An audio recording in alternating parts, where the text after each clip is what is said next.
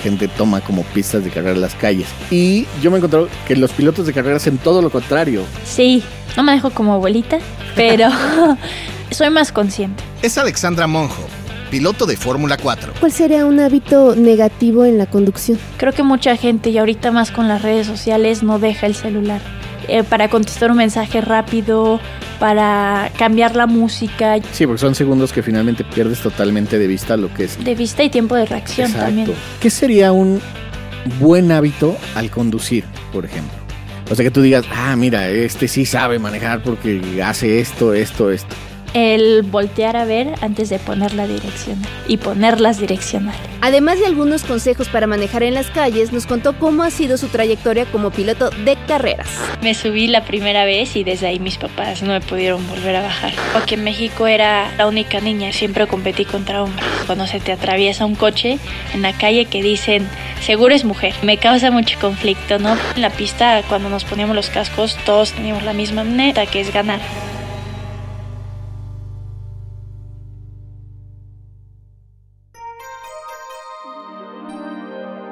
¿Qué tips tiene una piloto de carreras para conducir mejor por la ciudad? ¿Qué debes hacer si fallan los frenos? ¿Cómo puedes tomar mejor las curvas? ¿Es posible recuperar el control de tu vehículo cuando lo pierdes por alguna distracción? ¿Cómo tranquilizas a los pasajeros en situaciones delicadas? Aquí te vamos a contar sobre todo esto y más. Yo soy Ode del Pino. Y yo soy Javier Bravo. Bienvenidas y bienvenidos a Cabina Didi, en este episodio sobre cómo movernos mejor en cuatro ruedas. ¡Arrancamos!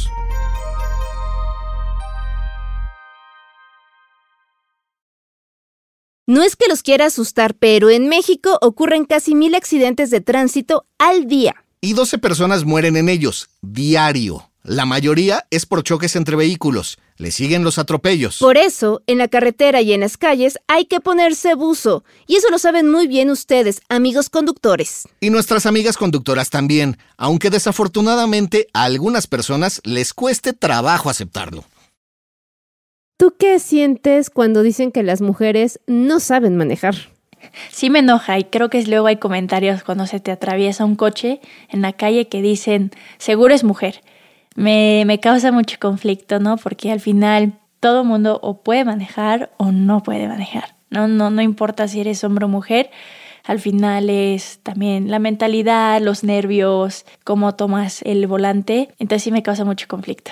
Bueno, por ejemplo, ¿cuál crees que serían estos mitos que hay detrás del volante cuando la mujer está manejando? Porque, a ver, de entrada es, ah, es mujer. Sí. Entonces, ¿qué otras cosas te ha tocado escuchar y vivir que se enfrentan las mujeres? Porque no es solamente en el automovilismo, ¿no? ¿O, o qué has visto? La verdad es que siempre que dicen seguro es mujer, siempre va de la mano con es más fácil que choque, es este más fácil que haya una complicación. Mismo en las carreras era lo mismo y habían comentarios de no, las mujeres deben de ir a la cocina. Pero es el mismo mito al contrario, ¿no? El hombre debe manejar y no debe estar en la cocina. Yo creo que eso poco a poco de los estereotipos han ido cambiando, pero sí, al principio como que causa mucho conflicto el pensar que por el hecho de tener un, un, género no poder hacer ciertas cosas. Mucha gente cree que si maneja rápido en la calle, maneja bien, ¿no? O sea, mucha gente toma como pistas de carrera las calles. Y yo me encontré que los pilotos de carrera hacen todo lo contrario. Una vez que se suben a su coche normal, manejan hasta como abuelito, ¿no? O sea, súper despacito, muy cuidadosos. ¿Tú eres así también? Sí, no manejo como abuelita, pero soy más consciente. Al final, sabes que yo creo que lo toman para qué correr, no hay un fin, ¿no? Igual y en la pista pues puedes ganar, ya en otras categorías te pagan por correr, entonces al final hay como algo detrás de eso. En la calle pues al final te estás transportando de un, de un destino a otro. Entonces, pues es eso, es la conciencia y creo que los pilotos lo toman así, de ser más tranquilos y de saber que hay más personas que tal vez tú no te equivoques, pero las otras personas sí. Puede quedar un miedo, ¿no? Cuando tienes un choque. Dices, ¿qué consejo darías en este rubro, por ejemplo, bajo tu experiencia? Pues al final creo que tienes que ser más consciente. Ser piloto te ayuda a eso, ¿no? A ser más consciente de la velocidad y de los accidentes que puedes llegar a tener. Y yo creo que manejar en la autopista, en, en, la calle normal, el día a día, esa conciencia tiene que crecer aún más, porque al final de cuentas en una pista pues puedes llegar a estar solo, pero afuera, en la calle, hay más personas, tienes que estar consciente de ti mismo y de las personas que te rodean. Y pues perderle el miedo es nada más eh, tener esa conciencia, ¿no? Y saber qué puede pasar, sin embargo, de estar alerta de para no crear un accidente. ¿Qué le dirías a las mujeres que les da miedo manejar, que les da miedo agarrar su coche? ¿Cuáles serían los consejos como para, oye, piérdele el miedo, haz esto, ¿no? O sea, como pasos a seguir para que logren este, perder ese miedo. Yo creo que el no tener miedo a pedir ayuda. Porque si vas y tomas clases o mismo tu papá, tu hermano, tu hermana, decirle, oye, pues hay que salir al fraccionamiento, a una calle privada, enséñame, ¿no? Y no tener ese nerviosismo de, o la pena de, ay, se me apagó el coche, no, qué pena, ¿qué va a decir, no? A mí también me pasaba, cuando el clutch era malísima, se me apagaba el coche más de una vez cuando lo intentaba arrancar. Pero al final es eso, ¿no? El querer aprender y, y, agarrar la confianza de que a todo mundo le puede pasar. Nada más que pues aprenderlo para cuando estás solo, pues que no, no te pasen esas cosas. Y por ejemplo, cuando ya eres una conductora muy experimentada, con experiencia y todo eso, ¿qué podrías hacer para perfeccionar ese manejo? A mí creo que es mi palabra favorita de esta entrevista, la conciencia. De verdad de voltear a ver a tus alrededores cuando vas a rebasar, saber que no tienes nadie al lado, tomar en cuenta los límites de velocidad, eh, tomar en cuenta que tal vez alguien puede llevar prisa, porque puede pasar, ¿no? También un accidente o que algún familiar necesita algo y llevan prisa. Pues al final saber que también los carriles existen por alguna razón y que está el de alta, el media y baja, ¿no? Entonces respetar eso y yo creo que es lo más importante. Y, por ejemplo, te la vamos a poner un poquito complicada. Ok. Consejos prácticos para las conductoras, o sea, como si fuera una guía de tres o cuatro puntos a seguir para subirse a manejar.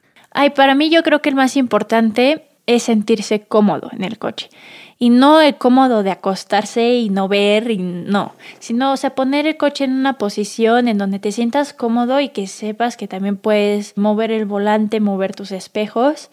Yo creo que es este, subirte al coche y poner tu asiento bajo las reglas, ya saben, con espacios y todo, pero que estés cómodo, que tus espejos, que tengas la visibilidad de tu alrededor y buena música. A mí me gusta mucho la música, sí, disfrutar.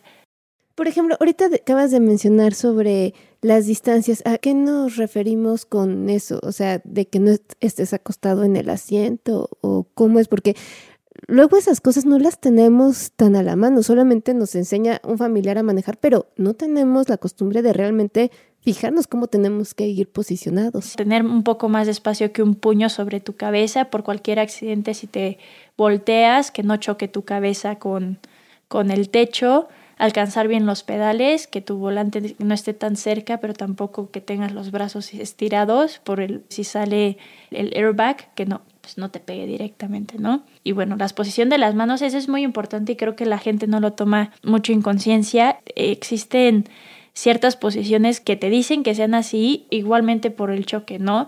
No meter los pulgares porque te puedes romper los pulgares si chocas. Entonces, mucha gente no, no sabe eso, pero es importante. Y dices que tampoco los brazos estirados. Sí, no, porque también mucha gente veo que maneja muy, muy pegado al volante y muchos que van súper estirados, pues al final no tienes mucha movilidad si tu brazo va muy, muy estirado. Y esas reglas casi, creo que somos pocos que hagamos conciencia. Sí. Yo manejo muy lento. Bueno, o sea, me espero, no me aviento porque me da miedo que me vayan a chocar. Por ejemplo, hay gente que se avienta, tampoco eso es tan bueno, ¿no? Como que sí, no. Yo siempre cuando me meto al periférico y veo un espacio, sí me aviento porque también siento que los de atrás también están viendo la posibilidad de pasar y si tú no te avientas, el de atrás te pega. Claro. Tengo muchos amigos que les ha pasado eso, pero tampoco aventársela y se va, ¿no? Porque también puedes causar un accidente mayor. Y por ejemplo, ¿cuál sería un hábito negativo en la conducción? El ver el celular.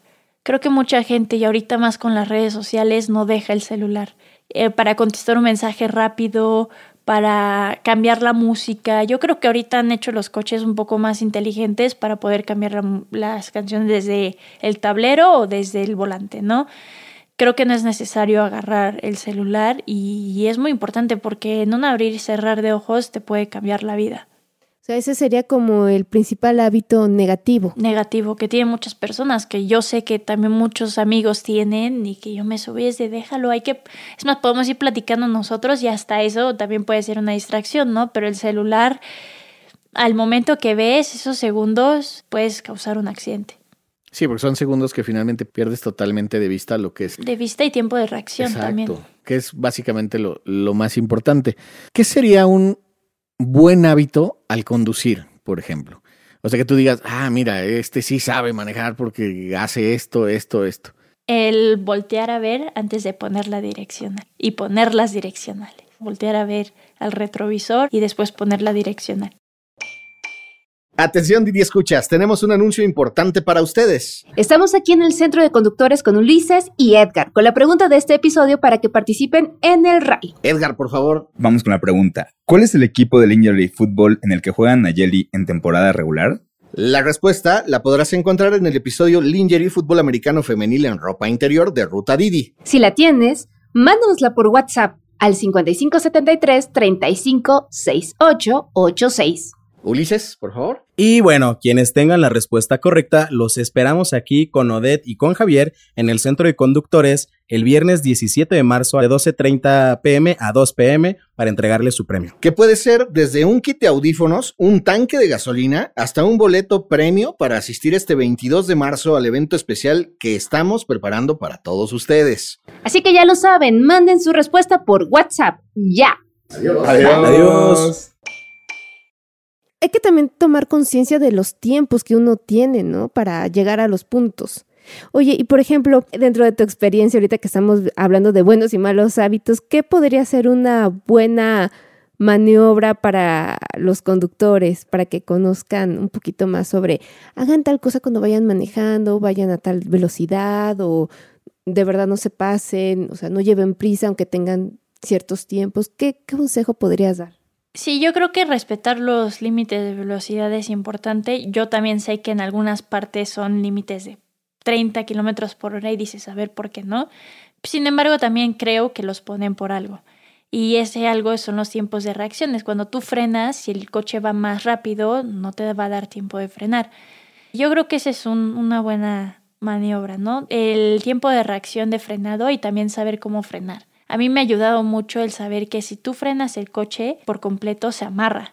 Entonces el coche cuando se amarra pues no se para completamente, ¿no? Sigue deslizando. Sin embargo, si tú frenas, se amarra y quitas el freno otra vez y vuelves a frenar, das tiempo a que las llantas vuelvan a girar, tomen tracción y cuando vuelves a frenar otra vez se quedan ya más paradas. Y por ejemplo, en una curva, ¿qué recomiendas cuando van manejando? Porque luego ese es un tema, ¿no? Que las podrías agarrar un poco más rápido, más lento. ¿Hay que frenar ahí, por ejemplo? Por ejemplo, en unas curvas, lo que yo he aprendido es frenar antes, frenar lo que sea necesario, obviamente no amarrar el coche, y de ahí dejar, bueno, acelerar poco y poco a poco ir aumentando la velocidad no es necesario que frenes a mitad de curva. De hecho, es peligroso porque o el de atrás te puede chocar o mismo puedes descontrolar el coche.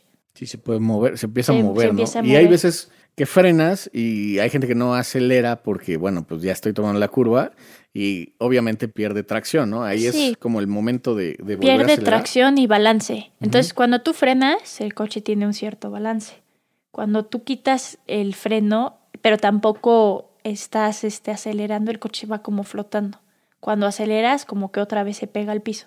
Entonces, no tenerlo volando, ¿no? O, o frenas o aceleras. Y por ejemplo, ¿qué pasa si te quedas sin frenos en, en la ciudad o algo así? ¿Qué haces? ¿Sueltas el volante? ¿Vas y te estrellas No. contra alguien? Es bolita, ¿Qué haces, rezas. Sí. ¿Le rezas a todo mundo? Mira, nunca me ha pasado y yo creo que la reacción de cada persona es diferente. Sin embargo, he sabido que lo más importante es frenarlo con motor. Es mucho más fácil cuando traes un coche eh, estándar. Pero pues sí, es eso. Y, y yo creo que hacer consciente a las personas de que no tienes frenos, ¿no? Pitar o, o no sé, como que Gritar, "No traigo gritar o frenos". sí, ¿no? Luces. Para que se puedan ir moviendo, ¿no?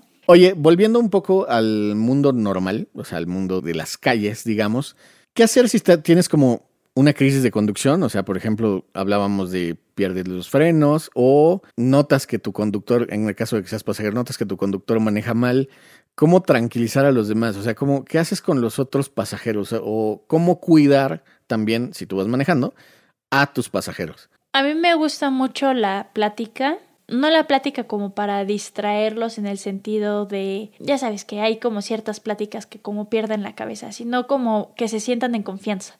Yo creo que una vez que te sientes en confianza empiezas a tomar mejores decisiones también a mí siempre cuando voy de copiloto y hago viajes, me gusta eso, ¿no? Ir platicando de, la vida, del trabajo, de lo que sea, y dejar que la otra persona se abra también y eso le crea paz, yo creo. A mí me gusta que me vayan haciendo plática también, así no me da sueño tampoco. Oye, y ahorita acabas de decir algo importante, un conductor tiene que estar relajado, ¿no? Sí, relajado y, bueno, no tan relajado tampoco, pero que pueda estar como a las vivas, ¿no? Pero si vas muy estresado, también puedes tomar malas decisiones o tu reacción puede ser diferente.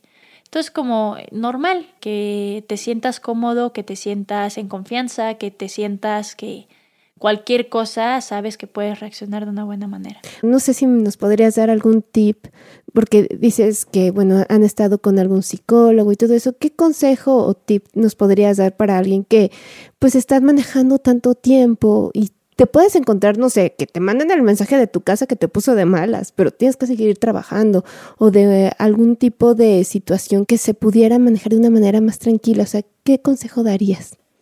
Yo les diría que respiren la verdad la respiración es un consejo que a mí me daban mucho y se ayuda bastante, te ayuda a relajarte y te ayuda como a despejar la mente. Respirar profundamente ayuda bastante a, como dejar que todo fluya. Ok, ¿algún este consejo que le dieras a las mujeres conductoras de Didi? Sí, que no se dejen llevar por los comentarios que digan las personas que no se dejen llevar. Yo creo que ha de ser muy pesado también que se suba alguien y que diga, ay, no me tocó mujer, ¿no? No se dejen llevar por eso. Al final, cuando manejas, habla por sí solo y que sí que hagan que sus pasajeros se sientan en confianza cuando se suban. Yo creo que luego las mujeres damos confianza, ¿no? Sí, bueno, a mí me ha pasado que cuando a mí me da más confianza una mujer, ahí va otro estereotipo, que un hombre. A mí sí me han tocado y no sé, yo creo que también como soy muy platicadora, pues creo que entro más en confianza, sí. Claro, claro. Entonces, ante todo, que no se sientan vulneradas, que se sientan seguras, ¿no? Agarrando un volante. El volante te empodera, ¿no? Sí, bueno, a mí siempre me empoderó mucho y yo creo que ha de ser lo mismo para todos, ¿no? En definitiva, hay que estar detrás del volante con los cinco sentidos puestos. Estar dale y dale con el celular aumenta cuatro veces el riesgo de sufrir un accidente según la Organización Mundial de la Salud. Así que déjalo de lado, ponte tu playlist favorita. Mejor tu podcast favorito. Sí, tu podcast favorito y a disfrutar porque manejar también puede ser placentero. Eso es porque manejar produce dopamina, un neurotransmisor. O sea, un químico que se produce en nuestro cerebro. Porque manejar obliga a estar concentrados en lo que estamos haciendo y dejar los problemas fuera del coche. Alexandra sabe muy bien esto. Aprendió a manejar con apenas 12 años y se enganchó por completo. Ahí empezó una carrera llena de éxitos y de buenos momentos, pero también de retos. ¿Qué te enamoró de las carreras de autos y cómo fue que comenzaste? Siempre he sido una niña muy activa. Cuando era chiquita me gustaban mucho los coches. En vez de jugar con Barbies, jugaba con coches, Legos, te ayudaba a mi papá a reparar lo que estuviera reparando y una vez me invitaron unos amigos a una pista de go-karts y estaba pegada a la reja súper emocionada y me dijeron, ¿quieres dar unas vueltas? Y no rechacé esa oferta. me subí la primera vez y desde ahí mis papás no me pudieron volver a bajar. ¿No hay antecedentes en tu familia de pilotos? Mi papá corría de chiquito, pero no formalmente. Lo hacía por diversión. Él hizo, armó su propio go-kart y pues yo creo que siempre le quedó esa espinita. Él era el que al final siempre estaba detrás de mí cuando estaba en las carreras. ¿Qué edad tenías cuando le entraste al mundo de los go-karts? Y otra pregunta de una vez, ¿cuántas niñas hay en ese sector de go-karts? Porque tenías, no sé qué edad, eras muy chiquita. Sí, entré a los ocho años, era la única niña. Realmente aquí en México se ve menos, en Europa es un poco más común. Sin embargo, aquí en México era la única niña. En los go-karts después tenía una, pero lo dejaban. Y yo hasta la Fórmula 4 siempre competí contra hombres. Oye, y hemos visto que cada vez hay más mujeres. Hace unos 20 años estaba casi vedado, ¿no? Eran puros hombres, pero con el tiempo hay cada vez más chicas. Eso a, ti, por ejemplo, ¿qué te deja de satisfacción poder ir creciendo y que ya no importe prácticamente? Porque antes decían, ay, las mujeres manejan mal y bla, bla, bla, bla, ¿no? Sino que ahora ya no importe y sean atletas, sean deportistas y ya, o sea, no, no haya distinción. Me da mucha satisfacción, mucha alegría de ver que hay más apoyo porque cuando yo era más joven, cuando estaba empezando en la Fórmula 4, todavía era menos común que hace tres años, ¿no? Hace tres años empezó la W Series, que es un campeonato de solo mujeres de Fórmula 3. Entonces, cuando abrieron eso, la gente se dio cuenta que sí había muchas niñas que querían entrar al automovilismo, sin embargo, no, no había el apoyo. Y conmigo pasó lo mismo, ¿no? No había tanto el apoyo, era la duda, ¿no? Si puedes competir, si puedes competir contra los hombres. Yo al final lo terminé demostrando que sí se podía y ahorita hay muchas mujeres más que lo están haciendo. ¿No veías caras así como de cuando le ganabas a tus colegas? Sí, la verdad, hasta escuché comentarios de cómo te puede ganar, es una mujer. Yo de esos comentarios me llevaba la mejor parte que es cómo te puede ganar, ¿no? Es pues ¿Cómo? Porque lo hice, porque me preparé, porque al final tengo esa satisfacción de que el trabajo que hice y todo mi equipo detrás de mí rindió frutos, ¿no? Y eso a mí me, daba la satisfacción de, ok, sí puedo. Pero sí veía y a veces yo crecí alrededor de puro hombre, ¿no? Entonces al final las mañas, todo eso lo fui aprendiendo y, y pues yo también trataba de incluirme, ¿no? Para estar con ellos y pues que sepan que yo también podía ser una compañera, una amiga que también podía convivir con ellos sin ningún problema. Y al final en la pista, cuando nos poníamos los cascos, todos teníamos la misma meta, que es ganar, ¿no? Entonces eso era lo que yo quería demostrar. Exacto. Hay algo como que la gente no sabe, sobre todo en México, que es un país pues eminentemente con una educación, digamos, machista. Pero es que México ha sido semillero de grandes mujeres pilotos. O sea, ahorita me viene la cabeza Leslie González Kennedy, me viene la cabeza Mara Reyes, Ahorita estás tú, está esta chica Ivana Richards, que es la hija de Mary Richards. Entonces, como que siempre ha habido muchas mujeres que han destacado en el automovilismo. Entonces, no entiendo tampoco mucho de los mitos que hay, ¿no? O sea, no sé, o sea, como que es injusto, ¿no? Sí, yo también creo que tiene que ver con la cultura. Eh, también la cultura del automovilismo aquí en México no es algo tan común en Europa, por ejemplo, me tocó correr en Inglaterra, la gente se queda en sus casas de campaña y todo, todo el fin de semana, y hay colas y hay todo, ¿no? Hay muchísima gente y hay más mujeres. Aquí es, creo que la gente conoce NASCAR o Fórmula 1, no, no saben que existen otras categorías. Pero sí, ahorita yo también he seguido mucho, por ejemplo, a Ivana Richards, es una piloto increíble, una preparación. Yo la conocí cuando estaba chiquitita y ahorita verla crecer, la verdad es que ha dejado el nombre de las mujeres también muy en alto, porque en Estados Unidos también le va muy bien. Si te cuesta trabajo llevar tus cuentas o bien quieres ponerte una meta de dinero específica, tu app Didi Conductor te ayuda. Sí, solo ingresa al asistente de ganancias, programa la cantidad que quieres ganar y te ayudará a calcular cuántos viajes te faltan. Es muy fácil de usar. No olvides prestar atención a las notificaciones de tu app para no perderte de nada. ¿Qué le dirías a otras mujeres que estén interesadas en este deporte? Que no tengan miedo, que no tengan miedo a lo que diga la gente, al enfrentarse a los comentarios, al enfrentarse a, los obstáculos que mismo las categorías pueden llegar a poner y que tomen eso más como un impulso y se animen. La verdad es un deporte muy padre es un deporte que te deja mucho, mucha disciplina, te deja muchas enseñanzas. Yo crecí en el mundo del automovilismo y la verdad, el día, la persona que soy hoy en día es gracias a todo eso. Oye, súper. Bueno, supimos que tuviste un, digamos, un parón, una pausa dentro de tu carrera por cuestiones físicas, por así decirlo, pero el gusanito no se pierde, ¿no? De ninguna manera. no hay manera de, sacar al piloto de adentro, ¿no? Nadie te ha quitado el casco, digamos. Sí, no. En el 2018 me accidenté, ya estaba corriendo en Europa y en Spa me accidenté en la famosa curva de Rouge. Y de hecho un año después de mí se, se mató un piloto de la misma manera en que yo choqué. Entonces al final de cuentas tomé todo lo que había hecho sobre, la puse sobre una balanza Y también el tiempo de recuperación fue bastante complejo, muy largo, que tomé la decisión de empezar a hacer otras cosas. No me gusta no hacer nada. Soy una persona muy activa y no me gusta perder el tiempo. Y si no hago nada, siento que se me va la vida rapidísimo. Entonces decidí tomar el camino del estudio, terminar mi carrera. Ahorita estoy trabajando en la industria automotriz. Entonces no he dejado como esa parte. De hecho, todos los días me despierto y sería como, qué padre. Y si ahorita alguien llegara y me dijera, ¿sabes qué? Deja todo, corre lo haría sin pensarlo. No es algo que se me ha quitado, siento que nunca se me va a quitar. Y a veces llegan planes, a veces es como, sabes que tómala tranquilo y toma la mejor decisión que puedas tomar.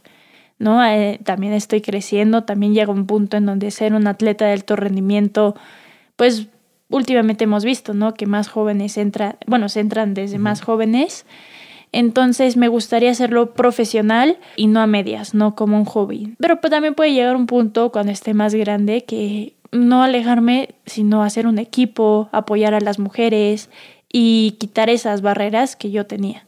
Por ejemplo, después de un accidente tan fuerte, ¿cómo rompes esa barrera de decir voy a continuar? Porque dices, eh, siempre nos queda como un trauma, un miedo de volver a agarrar el volante, todo eso. Eh, ¿Cómo superas esa parte? Porque fue un accidente muy fuerte. Yo creo que todos los pilotos saben que pueden chocar, saben que se pueden accidentar y cada vez que toman el volante es arriesgar su vida. Vas muy rápido, a mucha velocidad, a tan, o sea, vas súper cerquita del piso. Cualquier mal movimiento, la verdad es que te puede costar la carrera, el, entrenamiento y hasta la vida, ¿no? Entonces, todos le tenemos respeto. Yo cuando choqué, la verdad, fue el miedo al momento porque perdí la vista. Entonces, cuando yo abrí los ojos, no veía nada y no sentía mis piernas. Entonces, al final era como mucho dolor que yo dije, pues, ¿qué está pasando? No, no, no me podía ver como para saber, ok, me rompí las piernas o no sabía qué estaba pasando. Entonces, al final fue ese miedo sin embargo, ahorita no, no tengo miedo. Me volví a subir al Fórmula después de mi choque y no, no lo disfruté como siempre lo había disfrutado. Claramente le tienes más respeto, ¿no? Pero sabes también más cómo puede reaccionar el coche. Te sacas como una espinita, ¿no? También. Sí, te sacas la espinita y eres más consciente de todo. Y por ejemplo, en la, cuando ganaste la Fórmula 4, ¿qué sentiste? Sentí muchísima emoción.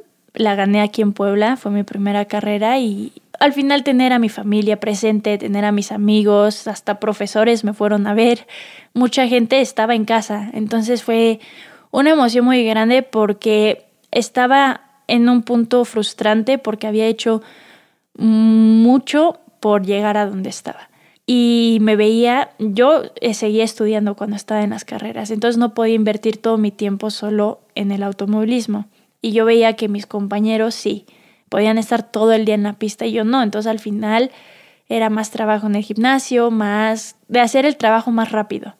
Entonces era un momento frustrante y cuando gané mi primera carrera fue como también un alivio de saber de que sí podía y pues tener la satisfacción también de que mi familia estaba orgullosa, de que mi coach estaba orgulloso y que todos tomamos eso para, ¿sabes qué? De aquí hacia adelante. De hecho, cuando gané mi primera carrera, de ahí los podios se fueron dando más seguido, entonces eso me ayudó mucho mentalmente también. ¿A qué sabe el podio?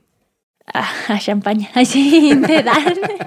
Aunque eras menor de edad, cuando eras menor de edad también. No sé, este, bueno, daban sidras, ah. pero en la Fórmula 1 sí nos dieron, no nos dejaron tomar, pero nos dejaron festejar. Sí, sí, festejar. Mojarte. Sí, sí, sí.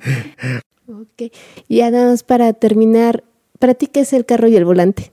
Fueron por mucho tiempo parte de mi vida. Parecía el llaverito del coche porque no me despegaba, ¿no? Y ahorita la verdad me da mucha tranquilidad. Me da mucha tranquilidad manejar. Cuando estoy muy estresada me gusta salir a dar la vuelta. Es algo que se ha vuelto parte de mi vida y creo que siempre va a ser así. ¿Tus redes donde te puedan seguir? Sí, está un poco complicado mi apellido, pero en Instagram o en Facebook me pueden encontrar como Alexandra Monhope. Perfecto.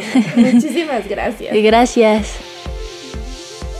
Esto fue Cabina Didi. Muchas gracias por escucharnos. Este episodio fue producido por Quisaya Estudios para Didi. Lucina Melesio es la directora y productora ejecutiva. Javier Bravo y yo, Ode del Pino, estuvimos en los micrófonos y en la producción. El guion es de Paula Vilella. Sara Carrillo es productora senior. El diseño sonoro y el tema musical son de Carlos Jorge García y Tiger Love. Los ingenieros de grabación en el estudio fueron Manuel Vargas Mena, Gabriel Chávez y Mateo Pineda de Sound Mob Studio. Por Didi, Marisa Hurtado es la encargada de comunicación en el sector de movilidad y Gerardo Arriola es analista de comunicación. Y para que conozcas las promociones vigentes de Didi y cheques términos y condiciones, entra a la página mexico.didiglobal.com. ¿Te gustó el show? Pues dale seguir en la plataforma que uses para escuchar tus podcasts, porque estamos en todas y es gratis. Nos escuchamos la próxima semana. Adiós.